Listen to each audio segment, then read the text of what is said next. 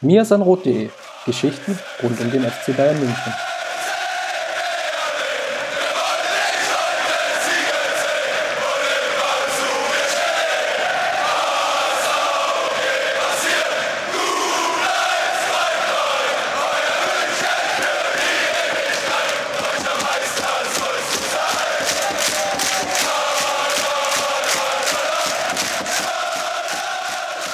Herzlich willkommen zum Mirsan Roth Podcast.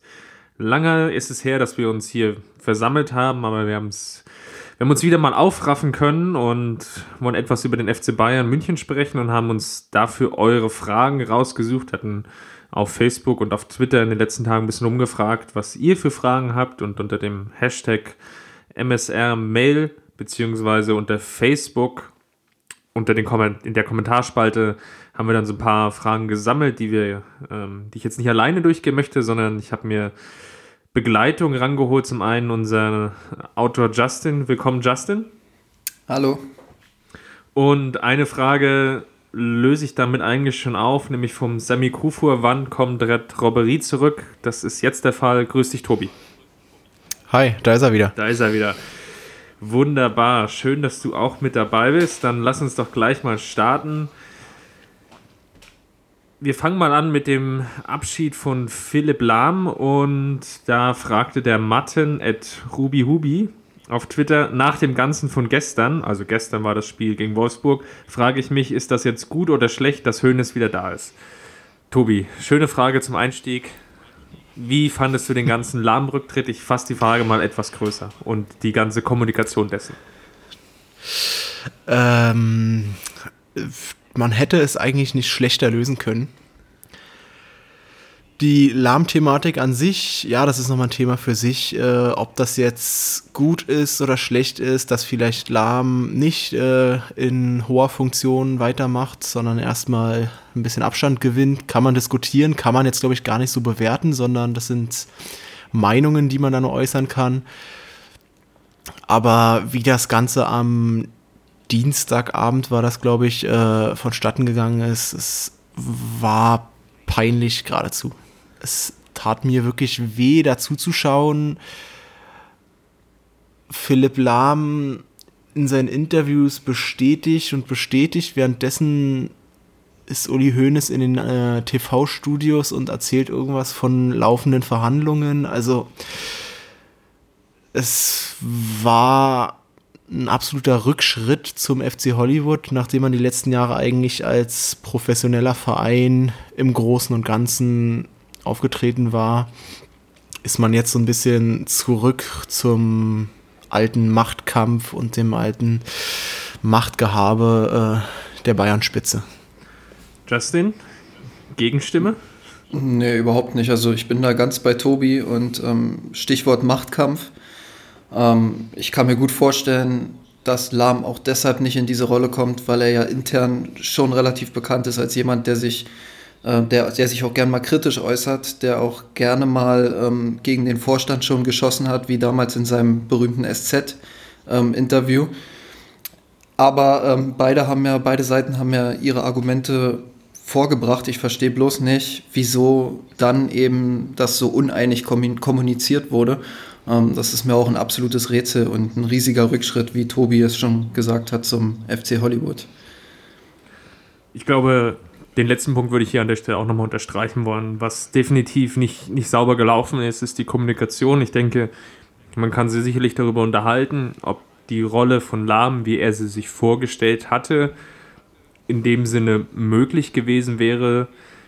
Sprich, Vorstandsposten ähm, plus wahrscheinlich auch eine ähm, ja, Stellenbeschreibung oder Rollenbeschreibung, die relativ ausufernd ist, also mit relativ viel Verantwortung. Das hätte ich mir schon irgendwie vorstellen können, dass er danach strebt. Und ich kann natürlich auch die, die Gegenseite verstehen, die, ähm, ich nenne es jetzt mal konservativen Bewahrer, äh, etwas überspitzt formuliert, dann das dann vielleicht etwas, etwas zu voreilig sehen und ähm, die etwas die Befürchtung haben, einerseits natürlich an eigenen ja, Machtansprüchen bzw. Lenkungsoptionen zu verlieren, andererseits aber auch natürlich, um es ein bisschen positiv vielleicht an der Stelle zu formulieren, vielleicht die auch ein bisschen die Sorge haben, dass ähm, Lahm vielleicht einfach an der Stelle noch zu unerfahren ist.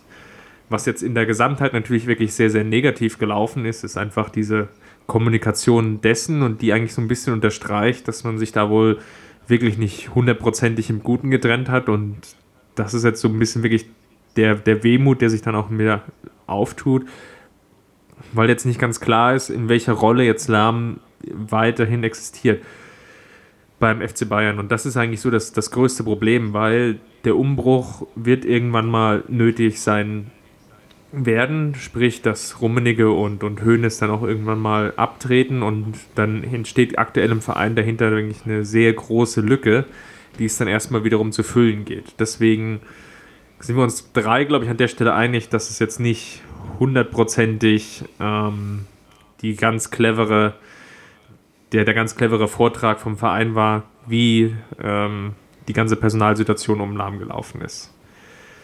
Steigen wir mal ein mit der nächsten Frage. Äh, ich greife hier nochmal auf Twitter zurück und wir begeben uns mal etwas vom Abseits des Platzes weg hin zum Spielerischen, weil ich glaube, da haben wir auch jede Menge aufzuarbeiten. Ich steige mal direkt ein, Justin, mit der Frage ebenfalls von Sammy Kufur. Könnte man mit der Rückkehr von Boateng die Mittelfelddominanz zurückerobern, indem man Martinez auf die Sechs stellt? Ähm, ich bin ein ganz großer Freund davon, Martinez mal wieder ähm, auf der 6 zu sehen. Aber ich glaube nicht, dass wir ähm, unter Ancelotti die ganz große Mittelfelddominanz zurückerlangen können. Das ist nämlich in meinen Augen ähm, nicht unbedingt das Problem ähm, des, des, der Spieler, die da auf diesen Positionen spielen, sondern ähm, vielmehr des fehlenden Positionsspiels. Und ich glaube, dass wir nur noch in ganz, ganz wenigen Spielen, wie zum Beispiel gegen Leipzig, äh, gesehen, dass wir da nur noch in ganz wenigen Spielen die komplette Mittelfelddominanz erleben werden. Tobi, siehst du da eine Option, dass Martinez wieder zurück ins Mittelfeld rutschen könnte? Ich bin eigentlich ein Freund dafür, Martinez in der Innenverteidigung zu haben. Der entwickelt sich da oder hat sich eigentlich schon entwickelt zu, äh, zu einem extrem guten Innenverteidiger der aktuell auch ähm, fast schon auf dem Niveau ist, was Boateng äh, hatte vor ein, zwei Jahren. Deswegen würde ich an sich sagen, nein, lieber nicht, aber in Anbetracht des aktuellen Trainers und der aktuellen taktischen Ausrichtungen ist das wohl die wahrscheinlichste Variante, wie man Martinez, Boateng und Hummels unter einen Hut bringen könnte. Also ja. Ja, ich glaube auch, dass, ähm, dass eine Dreierkette mal eine sehr, sehr interessante Variante wäre. Aber wie Tobi schon gesagt hat, ähm, ist das unter Carlo Ancelotti äußerst unwahrscheinlich. Ähm, letztendlich wäre ja eine Option, Martinez zentral spielen zu lassen, ihn auch mal ins Mittelfeld vorstoßen zu lassen, wenn es die Spielsituation hergibt. Ähm, und Boateng und Hummels dann halt aufbauend auf den Halbverteidigerpositionen spielen zu lassen.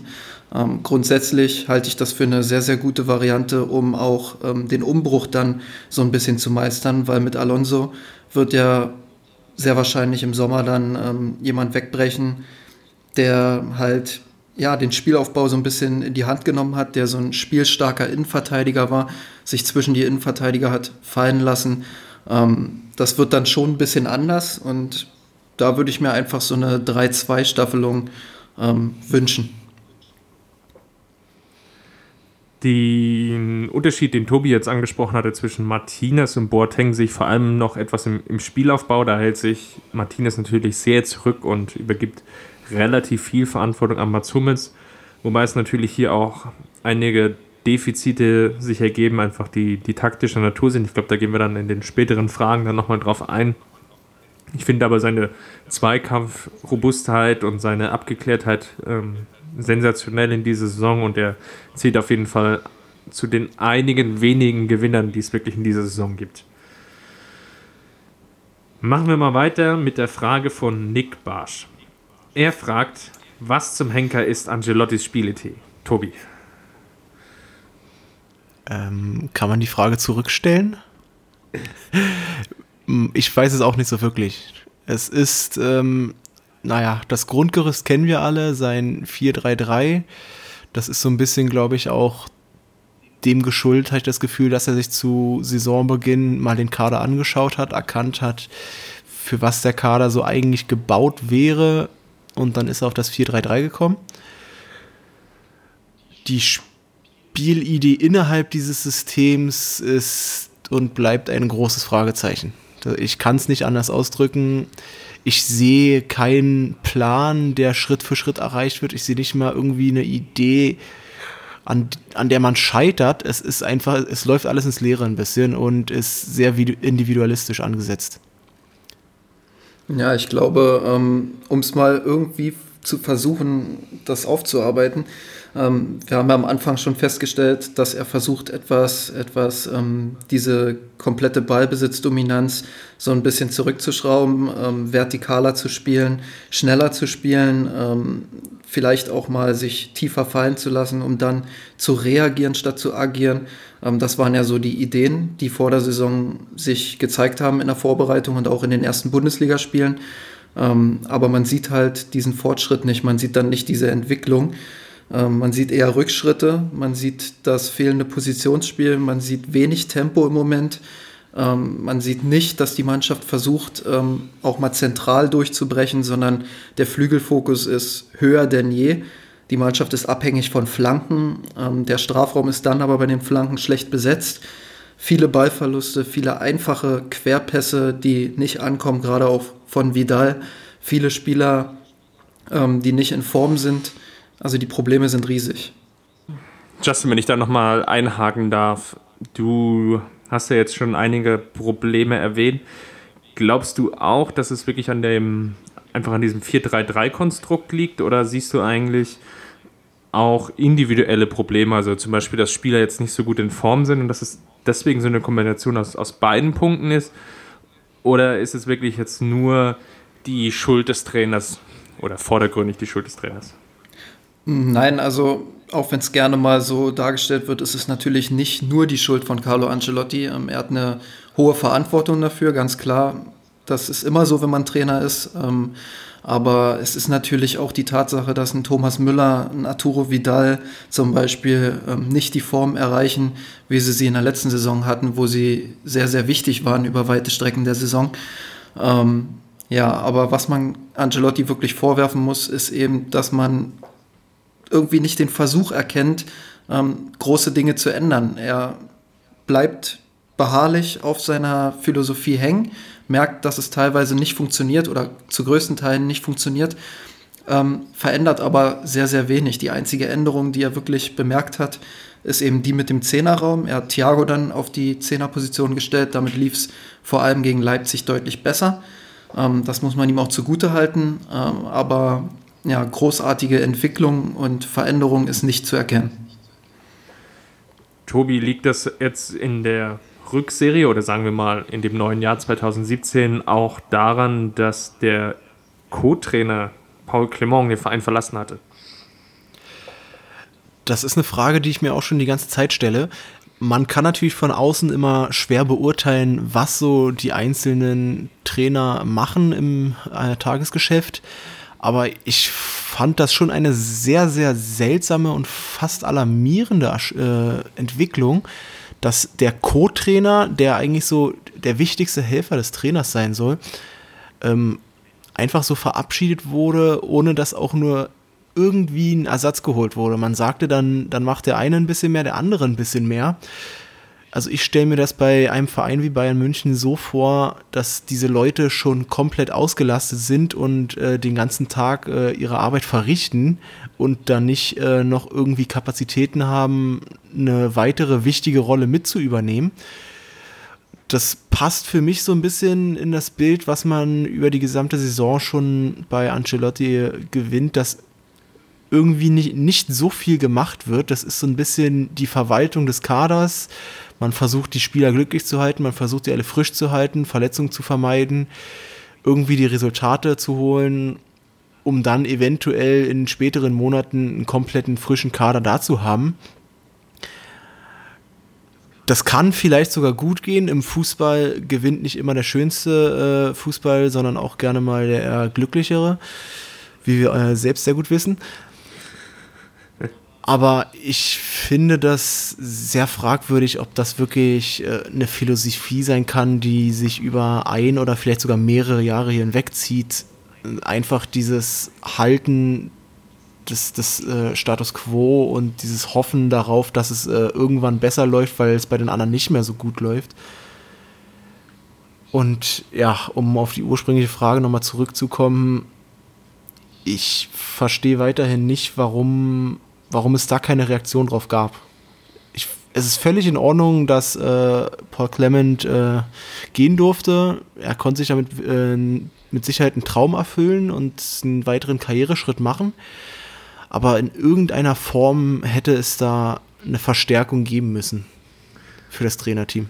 Ich webe mal hier eine Frage von Michael Lang ein, Justin. Ähm, glaubt ihr, dass Ancelotti nicht so viel Wert auf die Bundesliga legt und die Mannschaft eher darauf trimmt, in den wichtigen Spielen ja, die Leistung abzurufen? Hier wird so ein Argument aufgegriffen, was ich jetzt auch oder was auch bei uns im Blog äh, relativ häufiger mal genannt wird, und zwar, dass es so eine Verschiebung gibt ähm, von Fokus auf Spiel für Spiel wie es vielleicht unter Pep Guardiola der Fall war, hin zu dem Fokus auf, auf wichtigen Spielen und hier wird vor allem immer wieder die, die Leipzig-Partie hervorgehoben. Ja, absolut. Ähm, das muss man, wie gesagt, auch bei aller Kritik muss man das im Hinterkopf haben. Ähm, der FC Bayern hat es schon einmal geschafft, äh, aus dem Nichts quasi eine Leistung abzurufen, wie wir sie in den letzten drei Jahren gewohnt waren. Ich glaube aber, dass das nicht immer funktioniert. Also ich kann mir nur schwer vorstellen, dass der ähm, FC Bayern jetzt in jedem Spiel wirklich von 0 auf 100 sich steigern kann. Die Mannschaft braucht Rhythmus und die Mannschaft braucht Automatismen. Und ähm, wie Tobi schon gesagt hat, das kann in Einzelfällen gut gehen, das kann auch jetzt gegen Arsenal wieder gut gehen. Aber ähm, sie muss danach einen kontinuierlichen Rhythmus aufbauen, meiner Meinung nach.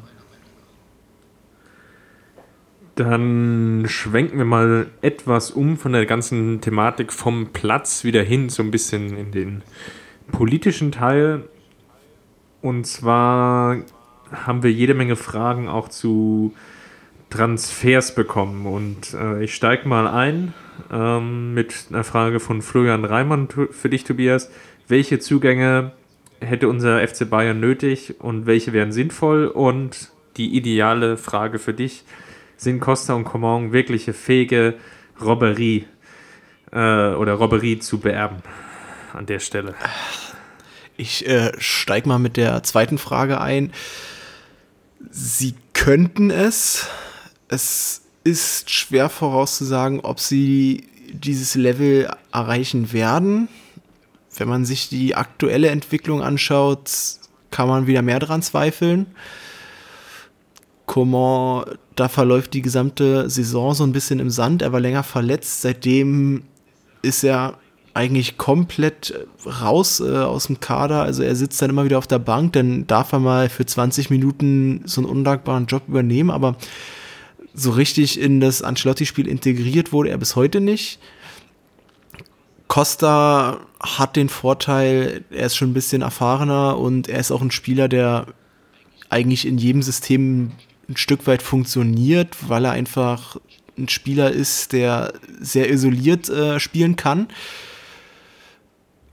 Er hat auch gute Spiele gezeigt. Aktuell ähm, verkommt er auch wieder so ein bisschen zum Flankenmonster auf links und das soll keineswegs positiv gemeint sein. Insofern, ja, man kann schon überlegen, ob man da noch vielleicht einen Top-Flügelspieler in den nächsten ein, zwei reinschmeißt und man kann sowieso nie genug haben und wenn einer davon dann auf der Bank ist oder unglücklich ist und geht, dann ist das immer noch besser, als unterbesetzt zu sein. So, jetzt der Bogen zur ersten Frage. Das ist natürlich ganz schwer zu beantworten, welche Spieler zu diesem Zeitpunkt ist das jetzt nicht was, womit ich mich bisher groß beschäftigt habe, muss ich zugeben. Wenn man sich den Kader so anschaut, gibt es an vielen Positionen Fragezeichen. Das fängt an in der Innenverteidigung. Was macht man im Sommer? Verlässt man sich auf die drei, die man schon hat? Holt man vielleicht Holger Bartstuber zurück oder agiert man irgendwie? Die Rechtsverteidigerposition wird auch wieder aktuell werden durch den Rücktritt von Lahm. Persönlich würde ich da erstmal auf äh, Kimmich und Rafinha setzen und schauen, ob man Kimmich da irgendwie reinbringen kann. Im Mittelfeld gibt es sowieso ein Loch an Spielfreude und Kreativität. Sanchez wird die Kreativität nie liefern. Vidal wird auch nicht mehr dazu kommen. Es gibt da sicherlich Bedarf, ein, ein Ersatz-Thiago, sag ich mal, zu holen. Das wird nicht dieses Niveau sein, aber ein Spieler, der kreativ im Zentrum auch mal das Spiel lenken kann. Über Namen möchte ich hier nicht diskutieren. Und die Kaderpolitik, das vielleicht, man weiß es nicht. Ähm, naja, und die, die ewige Frage ist ja schon, möchte man sich wirklich auf Lewandowski verlassen, dass der zwölf Monate im Jahr durchhält oder man Ersatz holen? Da hat man auch wieder das Problem, hole ich mir einen Spieler, der glücklich ist, auf der Bank zu sitzen, dann ist das so ein so die Kategorie Nils Petersen oder sowas. Oder ich hole mir halt einen Spieler, der das, der wirklich auch in der Startelf spielen könnte, dann habe ich wieder so ein potenzielles Mandzukic-Problem, dass er unglücklich wird und nach ein, zwei Jahren abhauen will, weil er nur auf der Bank sitzt. Aber zu dem jetzigen Zeitpunkt, glaube ich, sollte man noch keine großen Kaderfragen stellen, weil dazu einfach die, der, der Status quo viel zu ungewiss ist, als dass man Schwachstellen irgendwie analysieren könnte für die Zukunft. Wobei man ja schon dazu sagen muss, dass der Verein da schon reagiert hatte und schon kurz nach dem, nach dem Jahreswechsel die Verpflichtung von Rudi bekannt gegeben hat und von Niklas Süle. Also zwei, zwei Spieler sind ja schon für die neue Saison verplant. Rudi könnte natürlich auch noch eine Alternative für die Rechtsverteidigerposition sein. Wird man nur so ein bisschen abwarten müssen, ob man da vielleicht eher sogar die Richtung einschlägt und versucht sogar noch einen jungen Spieler hinzuzuholen und dann den dahinter versucht zu entwickeln könnte ich mir vorstellen, wird aber sicherlich auch davon abhängen, wie die Gesamtgemengelage ist, um, um das Wort hier mal zu gebrauchen, weil wenn Alonso auch aufhört, wofür aktuell, glaube ich, mehr spricht als dagegen, wird sicherlich im Mittelfeld nochmal Bedarf sein, tätig zu werden es kann auch sein, dass zum Beispiel ja dann im Zuge dessen, dass ein, ein Spieler geholt wird, dann auch noch äh, Spieler den Verein verlassen. Vidal ist sicherlich der, der Erste, der an der Stelle immer zu, zu nennen ist, der einfach von seiner Physis lebt. Und da ist natürlich, dann muss man sich als, als Verein auch die Frage stellen, will man ihn jetzt vielleicht noch für ein, zwei Jahre halten oder gibt man ihn eher jetzt auf seinem Zenit vielleicht ab und ähm, setzt dann auf Spieler, die dahinter stehen. Sanchez ist sicherlich ähm, eine der möglichen Optionen, wobei er ja zuletzt relativ wenig gespielt hat. Ähm, deswegen versuche ich jetzt mal Justin wieder dann die Frage nochmal ins Boot zu holen. Ähm, wen siehst du ähm, in Bezug auf Transfers als, oder sagen wir mal umgekehrt gefragt, wo siehst du die größte Baustelle? Neben den beiden Verpflichtungen, die es ja schon gegeben hatte, und der Rechtsverteidigerposition von Philipp Lahm, siehst du sie auch im Mittelfeld oder wärst du eher dafür bereit, ähm, wenn es einen großen Transfer gibt, ihn eher auf den Flügel zu tätigen oder doch eher im, im zentralen Mittelfeld? Ähm, wenn ich mich für einen einzigen großen Transfer entscheiden müsste, dann würde ich wahrscheinlich die Flügelposition ähm, da wirklich jemanden holen, der schon auf dem Niveau von Robben und Ribery ist, aber das ist immer relativ schwer. Also man liest immer wieder die Namen Griezmann, Sanchez und so weiter, aber das dann wirklich umzusetzen, ist natürlich wieder ein ganz anderes Ding. Und ähm, das ist relativ schwer, da von Top-Club zu Top-Club ähm, Spieler zu, zu kaufen. Ähm, ja, Julian Brandt war natürlich auch immer wieder im Gespräch beim FC Bayern. Aber auch da sehe ich noch lange nicht, ähm, dass Bayern wirklich den Zuschlag bekommt, weil erstens gibt es da Leverkusen. Leverkusen hat schon mehrfach bewiesen, dass sie nicht zwingend an einen direkten Konkurrenten verkaufen. Ähm, und auf der anderen Seite gibt es da die vielen Interessenten, die Bayern ausstechen müsste. Und es gibt noch drittens ähm, mit Carlo Ancelotti, aktuellen Trainer beim FC Bayern, der nicht gerade dafür bekannt ist, auf junge, talentierte Spieler zu setzen. Und ähm, ja, all das lässt mich so ein bisschen zweifeln daran, ob wir wirklich den Zuschlag bei Julian Brandt bekommen könnten. Ähm, ja, wie Tobi schon gesagt hat, die Rechtsverteidigerposition wird eine riesengroße Baustelle. Ich glaube auch eine größere, als äh, viele im Moment denken. Lahm wird ja immer wieder gerne mal unterschätzt, obwohl er so konstant ist. Und gerade seine Bedeutung für das Bayern-Spiel wird oftmals unterschätzt. Ähm, ja, ich glaube, da werden wir noch sehr mit zu tun haben. Und auch da sehe ich wieder diese Dreierkette als mögliche Option, das erstmal so ein bisschen zu vertagen. Ähm, weil du hast dann drei starke Innenverteidiger und zwei Außenverteidiger, Flügelverteidiger, die halt offensiv ihre Freiheiten haben und nach hinten ja nicht ganz so konsequent arbeiten müssen. Ähm, ich glaube, das wäre eine gute Überbrückung. Ich will hier mal die Frage von Max noch aufgreifen, weil wir jetzt auch über oder relativ viel über Spieler gesprochen haben. Er fragt auf Twitter ähm, auch, wäre es denn eine denkbare Option, im Sommer den Trainer zu wechseln? Wir drei sind ja allesamt jetzt etwas reservierter gegenüber Carlo Ancelotti eingestellt. Mm, dennoch, Tobi, die Frage, hältst du es für eine realistische Option, dass er den Verein im Sommer schon wieder verlässt? Äh, ja. Äh, es kommt viel auf die Ergebnisse an. Wir kennen den FC Bayern, der wird nicht aktiv werden und so einen Schritt tätigen, wenn am Ende vielleicht irgendwie das Double und im Champions League ein unglückliches Aus im Viertelfinale, Halbfinale rauskommt, dann wird man sich nicht trennen, aber wenn es vielleicht gegen Arsenal nicht reicht, wenn dann die Liga mit Ach und Krach vielleicht noch gewonnen wird im Pokal, man auch irgendwann dann auf der Strecke bleibt.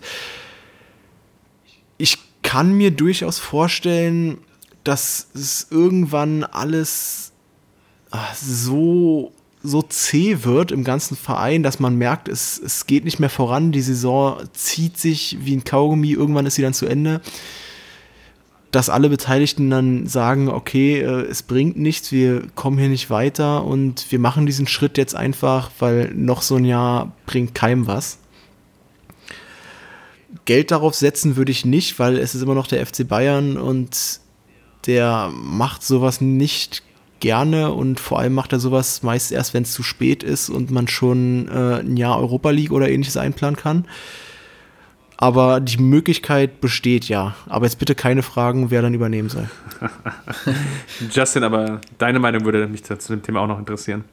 Ich kann es mir nicht vorstellen, dass es der FC Bayern macht. Ähm, aus den Gründen, die Tobi gerade zum Schluss genannt hat, ist es immer noch der FC Bayern. Und ähm, wir haben ähnliches, nicht, also wir wissen noch nicht, wie die Saison ausgeht, aber wir haben ähnliches schon, schon mit Jo Heinkes erlebt in seinem ersten Jahr, ähm, wo wir keinen Titel geholt haben, zwar in zwei Finals standen, was auch ein großer Erfolg war. Ähm, aber selbst da war ja die Kritik sehr, sehr groß und auch von Fanseite wurde sehr viel gegen Jupp Heynckes ähm, ja, gesprochen. Ähm, ich glaube nicht, dass Bayern die Notbremse ziehen wird, auch nicht, wenn wir gegen Arsenal rausfliegen sollten, weil die Meisterschaft ähm, trotz vieler schwieriger Auswärtsspiele, die jetzt kommen, glaube ich, wird die Meisterschaft am Ende ähm, gewonnen werden. Und ähm, im Pokal wird man Schalke besiegen und dann mal schauen, wie es da weitergeht. Ich glaube nicht, dass, dass Bayern da schon den Trainer entlassen wird. Ähm, ich bin aber der Meinung, wenn man irgendwann Nagelsmann kriegen sollte, dann sollte man dieses in Anführungsstrichen Experiment auf jeden Fall eingehen. Einen möglichen Nachfolger hast du hier schon genannt und ich versuche jetzt mal so die Brücke und den, den Mittelweg aus, aus euren beiden Antworten zu schlagen, indem ich sage, ich halte es nur dann denkbar oder für eine denkbare Option, dass man sich von Ancelotti trennt, wenn die Konstellationen, die Tobi angesprochen hat, irgendwie eintreffen in der Form, dass man sich vielleicht irgendwie noch zur, zur Meisterschaft hinrettet, was natürlich auch, muss man ja ehrlicherweise auch sagen, daran liegt, dass die Konkurrenz rund um den FC Bayern in der Bundesliga jetzt auch nicht konstant punktet und das Ausscheiden in der Champions League gegen Arsenal äh, in den Büchern steht, plus noch ein Ausscheiden im Viertel- oder Halbfinale im DFB-Pokal. Wenn diese Konstellationen zusammentreffen, dann könnte ich mir schon durchaus vorstellen, dass man hier wiederum die Reißleine zieht. Wobei dann der zweite Punkt, glaube ich, an der Stelle auch noch eintreffen muss, nämlich dass es auch wirkliche Alternativen gibt. Und zwar Alternativen, die so stark sind, also Kandidaten, die auch wirklich so stark sind, ähm, dass sie sowohl Karl-Heinz Rummenigge als auch Uli Hoeneß plus vielleicht sonstige Personen, die innerhalb dieses Entscheidungsprozesses involviert sind, so davon überzeugt, dass die, dieser Schritt der richtige ist oder dieser Trainer dann der richtige wäre, dass es dann einfach dann zu dieser Trennung mit Ancelotti kommt. Und diesen Kandidaten sehe ich aktuell einfach noch nicht. Dafür ist jetzt vielleicht auch zum Beispiel Thomas Tuchel in seiner zweiten Saison ähm, zu desillusioniert unterwegs in Dortmund. Nagelsmann wäre sicherlich eine Option, aber ich halte ihn jetzt aus gegebenen Gründen dann nicht für den ähm, durchsetzungsfähigsten Kandidaten, einfach aufgrund seiner fehlenden Erfahrung. Und das sind, glaube ich, so diese, diese zwei Argumente, die ich dafür sehe, dass es jetzt da noch nicht sofort diesen Wechsel gibt. Würde es dann aber höchstens aus absoluten sportlichen Gesichtspunkten ähm, dann nur ähm, sehen, wenn es, wie, wie Tobi dazu kommt, dass es wirklich ähm, sportlich jetzt ähm, einen totalen Rückschritt gibt noch, ähm, der etwas an den eigens gesteckten Zielen vorbeiführt. So, ähm, machen wir noch vielleicht eine Frage. Zu den Abgängen haben wir uns schon geäußert. Gut, die Frage von Joachim Breitenfellner kommt Pep zurück zum FC Bayern, wenn wir schon über die Trainer gesprochen haben. Glaube ich, können wir kurz um alle mit einem Nein beantworten, oder? Vielleicht ja irgendwann mal in zehn Jahren. Nein, ich glaube es auch nicht ich denke mal, zum Legendenspiel wird er irgendwann mal da sein. Gut, dann lass uns vielleicht noch einen ganz kleinen Ausblick wagen mh, mm, zum Spiel gegen Arsenal. Mittwoch jetzt die, äh, das Hinspiel. Und da fragte Niklas Piwi auf Twitter, warum sind wir uns eigentlich so sicher oder viele Beobachter eigentlich so sicher, dass es mit der bisher gezeigten Leistung gegen Arsenal nicht reichen sollte, Justin? Puh, ähm, da gibt es viele Gründe, warum es nicht reichen sollte aktuell. Ähm, ich glaube, es wäre einfacher zu sagen, warum es für den FC Bayern reichen würde. Ähm, nein, also Arsenal ist natürlich eine sehr, sehr gefährliche Mannschaft, gerade im Umschaltspiel. Ähm, das haben sie gegen uns auch schon bewiesen, als wir in Topform waren. Ähm, ich denke da bloß an das 2 zu 0 im Emirates, wo Bayern eigentlich gar kein schlechtes Spiel gemacht hat, aber ähm, ja dann in relativ viele Konter gelaufen ist und sich so am Ende um den Lohn gebracht hat.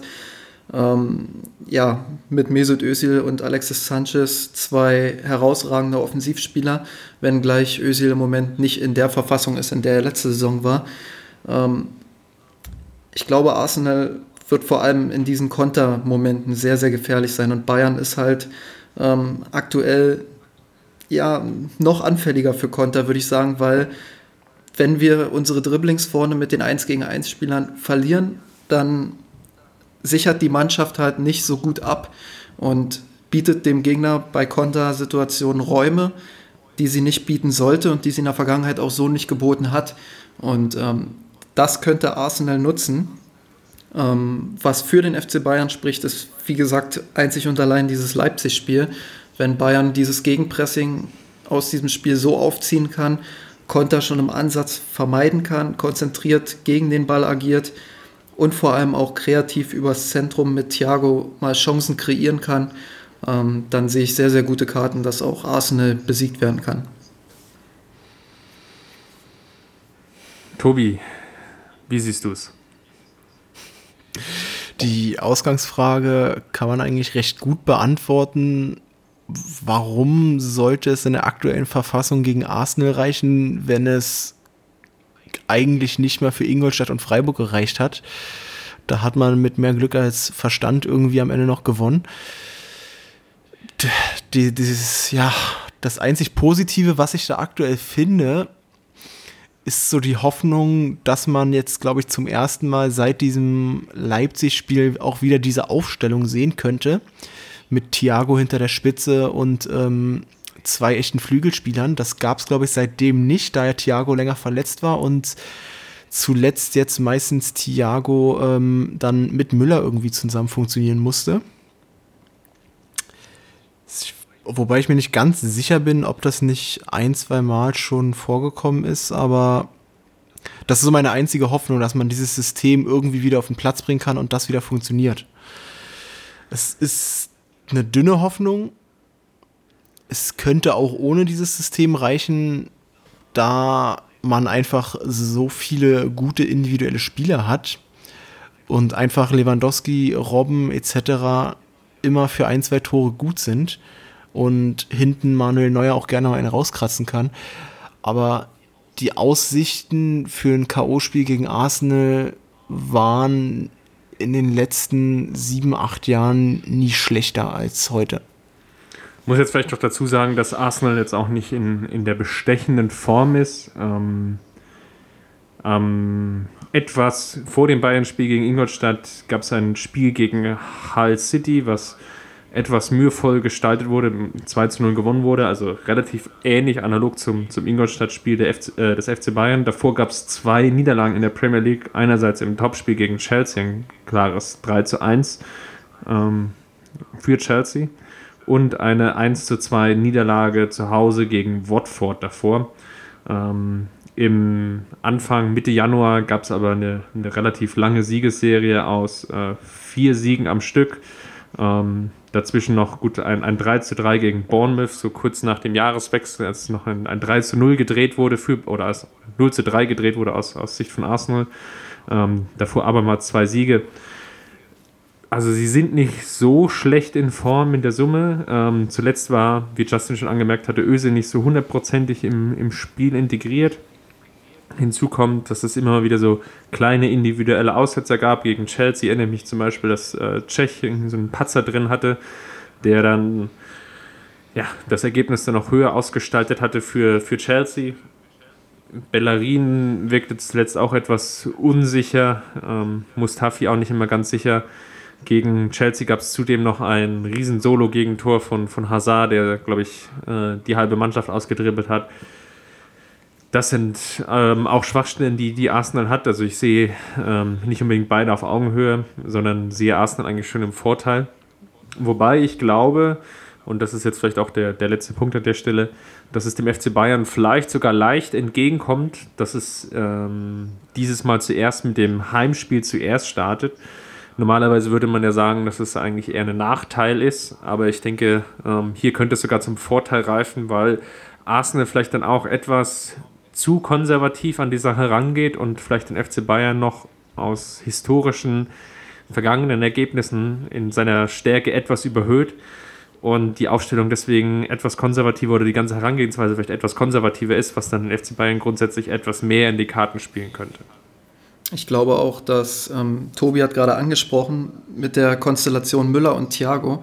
Ähm, ich glaube, dass es auch erstmals in einem K.O.-Spiel seit längerer Zeit so sein wird, dass Ancelotti ähm, auf Müller verzichten sollte und dass Bayern ohne Müller ähm, wahrscheinlich in diesem Spiel ja, höhere Chancen hat, weil Thiago sich dann im Zentrum auf die offensiven Aufgaben eher fokussieren kann, zentraler agieren kann, zusammen mit Lewandowski und Robben harmonieren kann. Ähm, ich glaube, das tut dem FC Bayern im Moment besser als Thomas Müller, der eben ja seiner Form hinterherläuft und ähm, ja, von der Bank vielleicht, vielleicht eher noch eine Option wäre. Dem scheint niemand mehr etwas widersprechen oder entgegensetzen zu wollen. Deswegen bleibt an der Stelle uns darauf zu verweisen, was wir dann auf mirsanrot.de veröffentlicht werden, nämlich wieder eine etwas ausführlichere Vorschau zur Champions League. Vielen Dank schon mal vorsorglich von dir, Justin. Ich habe schon mal drüber gelesen. Ähm, wieder ein fettes Brett geworden.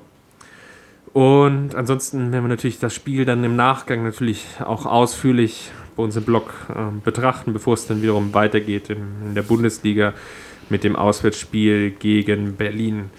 Hier im Podcast wird es sicherlich in naher Zukunft natürlich etwas unregelmäßiger weitergehen. Das liegt einfach daran, dass wir aktuell sehr, sehr stark jeweils in äh, unserem beruflichen bzw. universitären Alltag eingebunden sind was es uns einfach etwas ähm, erschwert, uns immer zusammenzufinden und zu podcasten. Und wir sehen wirklich gegenwärtig nur die Möglichkeit, ähm, dass wir es eigentlich zu zweit oder zu dritt aufnehmen, so wie in dieser Runde jetzt.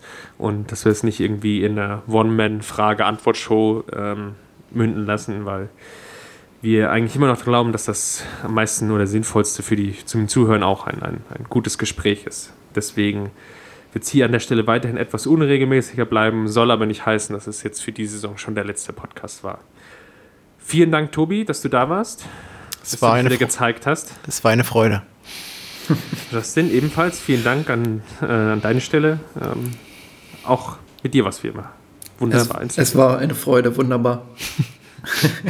Ich danke dir, ich danke dir, ich danke dir, hätte jetzt alle gesagt. Aber ähm, das erspare ich uns an der Stelle, den, den, die restlichen Verse aufzutragen. Ja, ähm, wie immer bleibt mir nur zu sagen, bleibt uns gewogen und vielen Dank fürs Zuhören. Bye, bye.